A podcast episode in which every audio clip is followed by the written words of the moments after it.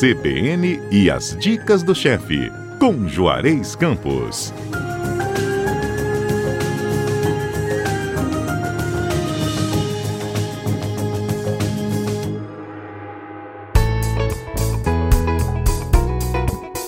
Bom dia, Juarez. Bom dia, Fernanda. Que saudade, hein? Saudade também. Sempre eu tenho saudade Pois de é. você, viu? Eu passo a semana esperando chegar o sábado. Pois é, não é?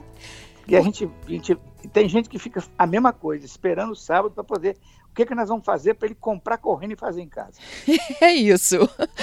E neste sábado, então, eu já vou dando logo um spoiler. A dica é uma torta de ricota e de frutas cristalizadas que só o meu chefe Juarez sabe explicar. Então é contigo.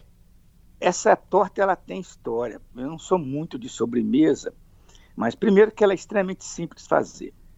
Segundo que ela desmistificou na minha cabeça que torta, que, que ricota não tinha gosto de nada. Eu achava que ricota não tinha gosto de nada, é de coisa que a gente fazia dieta. Ah, essa torta desmistificou.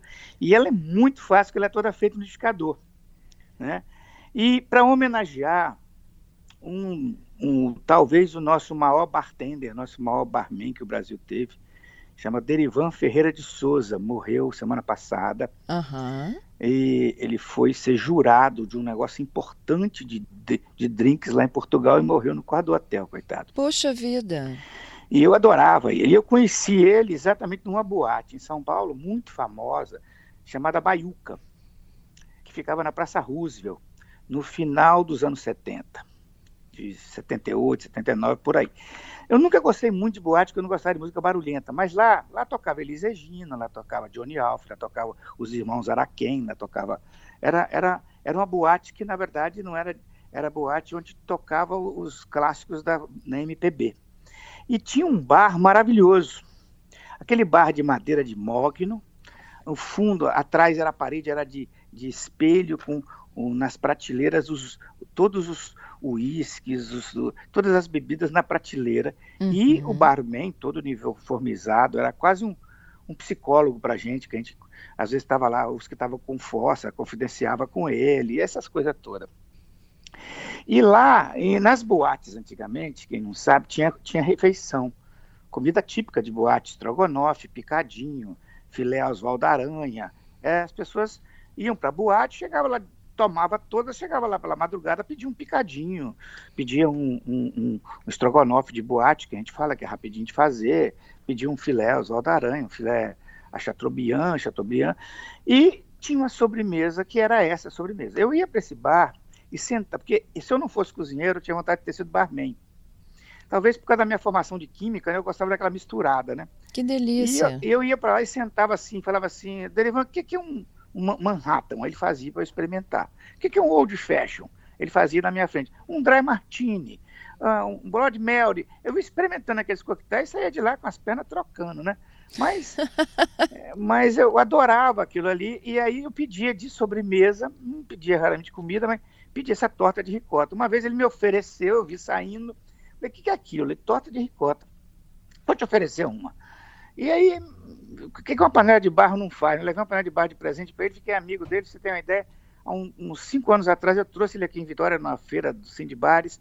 Ele é um cara sensacional. Basicamente, hoje o Brasil é um grande potencial nas mixico- mixologistas, esses caras que misturam bebida, essas coisas todas, esses barmans, né? E esse cara, na verdade, foi professor praticamente de todo mundo. Muito a receita bom. é que muito, homenagem, hein, muito Juarez? É muito simples, é um cara assim que vai fazer muita falta no meio. São 500 gramas de ricota. Aqui no Espírito Santo nós temos ricotas maravilhosas, nossas mesmo. Uma lata de leite condensado, aí já começa. Qualquer sobremesa que leva leite condensado, a possibilidade de ficar ruim é zero. Nenhuma, né? Você consegue? Concorda comigo? Concordo. É, a mesma medida de leite, quer dizer, a mesma lata ou a caixinha, agora é caixinha de leite condensado, você vai usar de leite. Ok. quatro gemas e quatro claras em neve, né? Você pega um ovo, separa a gema e as quatro claras em neve. Três colheres de sopa de maisena, açúcar a gosto, quase não precisa, mas quem quiser corrigir e achar que precisa um pouquinho de açúcar pode colocar. Gotas de baunilha, essa essência de baunilha mesmo, que também é a gosto, tem gente que gosta de mais, tem gente que gosta de menos. Casca de limão siciliano raspadinha, tá? Raladinha. Uma xícara de uvas passas. Uva passa, ela, ela é seca, então você tem que reidratar ou em água quente, eu Hum. prefiro hidratar ela em conhaque, né? Você deixa ela no conhaque, ela absorve, ela incha e pega todo o sabor do conhaque dentro dela. Meia xícara de fruta cristalizada mista em cubinhos. Você compra no supermercado essa fruta cristalizada já. Olha como ela é simples. No liquidificador, você bate a ricota, o leite condensado, o leite, a maisena, as gemas, a baunilha e a raspa de limão. Processa tudo. Aí passa para uma vasilha, para um bowl. Junta as claras em neve. Você sabe como é que mistura clara em neve? Não. Clara em neve, primeiro, pra, ela tem que estar na temperatura ambiente para você bater. Segundo, a vasilha tem que estar muito seca e muito limpa. Não pode ter vestígio de óleo, óleo nenhum. Você bota a clara, bate a clara em neve, ou, na, ou na, no batedeiro, ou na mão, né? E depois você, quando misturar, você primeiro pega um terço e mistura mesmo. E os outros dois terços, você vai acrescentando aos poucos e vai misturando de baixo para cima. Porque a função da clara em neve é aerar. Se você misturar, o ar vai todo embora. Então você vai misturando de baixo para cima, vai dando aquela consistência aerada no seu produto. Certo? Tá, então a gente tira ah, os ovos da geladeira um tempo antes para ele chegar à temperatura antes. ambiente? Porque senão a clara em neve fica difícil ela, ficar em neve firme quando está gelado. Entendi. Essa eu não sabia, viu? Pois é.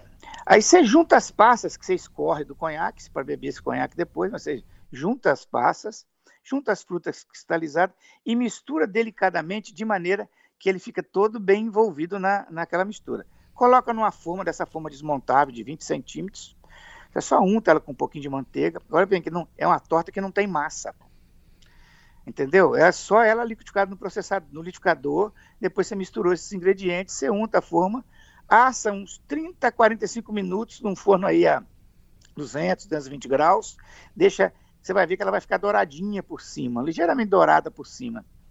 Aí você tira ela, deixa esfriar, ela é servida fria. Eu compro aquele, eu tenho preguiça de ficar batendo chantilly, Ah, já não comprou tem- pronto. eu já compro aquela, aquela negócio de chantilly. Aí você distribui umas gotas de chantilly em volta da beirada e, e no meio, uma ou duas, sei lá, quando você quiser, e em cima coloca aquela cereja ao marasquino que a gente compra eh, já pronto também, aquela cerejinha, fica muito bonitinha. Ela por si só, do jeito que está aí, lá eles faziam de tal maneira a cereja que dava exatamente uma porção para cada pessoa. Quando cortava o triângulo da torta, dava uma cereja por pessoa com a gota de chantilly, entendeu? Entendi. E aí, você pode servir ela simplesmente assim, ou você pode fazer uma calda de frutas vermelhas ou de morango, uma calda de chocolate e servir. É muito legal, muito fácil fazer e muito gostosa. E para mim tem uma lembrança muito especial, não só de um local, de uma época que eu vivi, que foi época de MPB, muito legal, e de um grande amigo que eu perdi semana passada.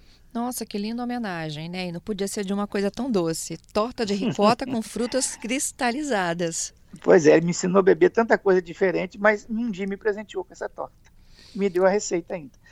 E a gente agora compartilha, compartilha e Com compartilha. todo mundo, isso aí. É isso aí. levar o Derivan pro céu.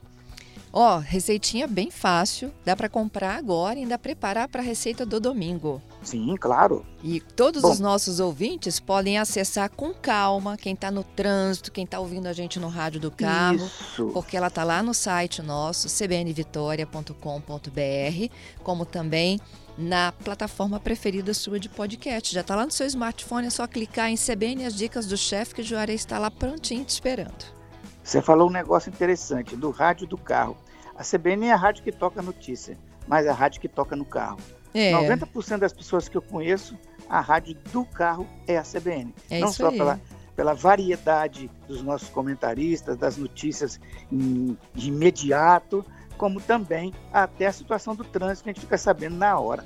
É isso mesmo, Juarez. Quantos anos fizemos a BM? 27 anos. Nossa, mãe. Uma jovem isso. senhora. No Brasil, isso é muito legal. Fernanda, é sempre um prazer gravar com você. Um beijo para você e um grande beijo para os nossos ouvintes. Um beijo para você também e até o próximo sábado com mais dicas do chefe. Até o próximo sábado.